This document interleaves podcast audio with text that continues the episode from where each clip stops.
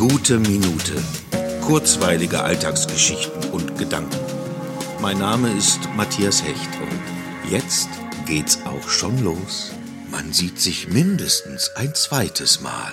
In Episode 235 ging es um die über mir wohnenden Nachbarn und ihrem lautstarken Spiel mit einem Fußball, das mich letztendlich dann doch dazu brachte, sie freundlichst darum zu bitten, das Fußballspiel in einer Altbauwohnung eventuell einstellen zu können. Nun, gestern also stand einer dieser Nachbarn dann vor meiner Tür und bat mich darum, eventuell das Gitarrenspiel in meine Küche verlegen zu können, die nicht unterhalb ihrer Zimmer liegt, in denen sie gerade ganztägig für ihr Studium lernen müssen. Er war ebenso freundlich wie ich damals, und natürlich haben wir uns einigen können. Wir sind eben alle gerade mehr oder weniger ausschließlich zu Hause und schneller an unseren Grenzen. Da ist es doch wunderbar, wenn man miteinander reden kann und aufeinander zugeht. Und ganz ehrlich, ich hab's ausprobiert. In der Küche spielt es sich viel besser.